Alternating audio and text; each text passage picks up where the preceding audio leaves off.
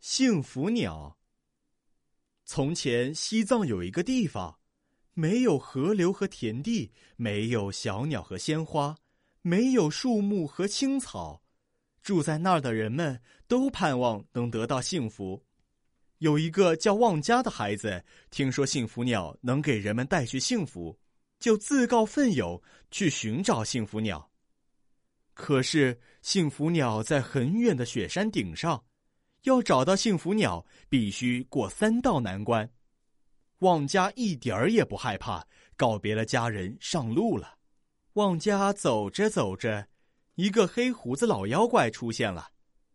老妖怪吹了吹长胡子，平坦的道路立刻变成了乱石滩，每一块石头都像锋利的刀子。旺家勇敢的踩了上去，双脚被扎破了，鲜血直流。刚走完这段路，旺家又遇到了一个黄胡子老妖怪。老妖怪吹了吹长胡子，眼前出现了一片大沙漠。旺家忍饥挨饿，不停的往前走。走出沙漠时，他已经瘦得皮包骨头了。旺家来到雪山脚下，这时一个白胡子老妖怪拦住旺家。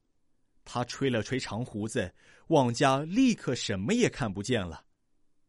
旺家用手摸索着，一步一步往上爬，终于爬到雪山顶上，找到了幸福鸟。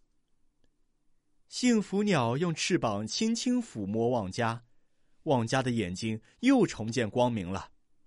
他骑着幸福鸟飞回了家乡。从此，清清的河水流过绿色的田野。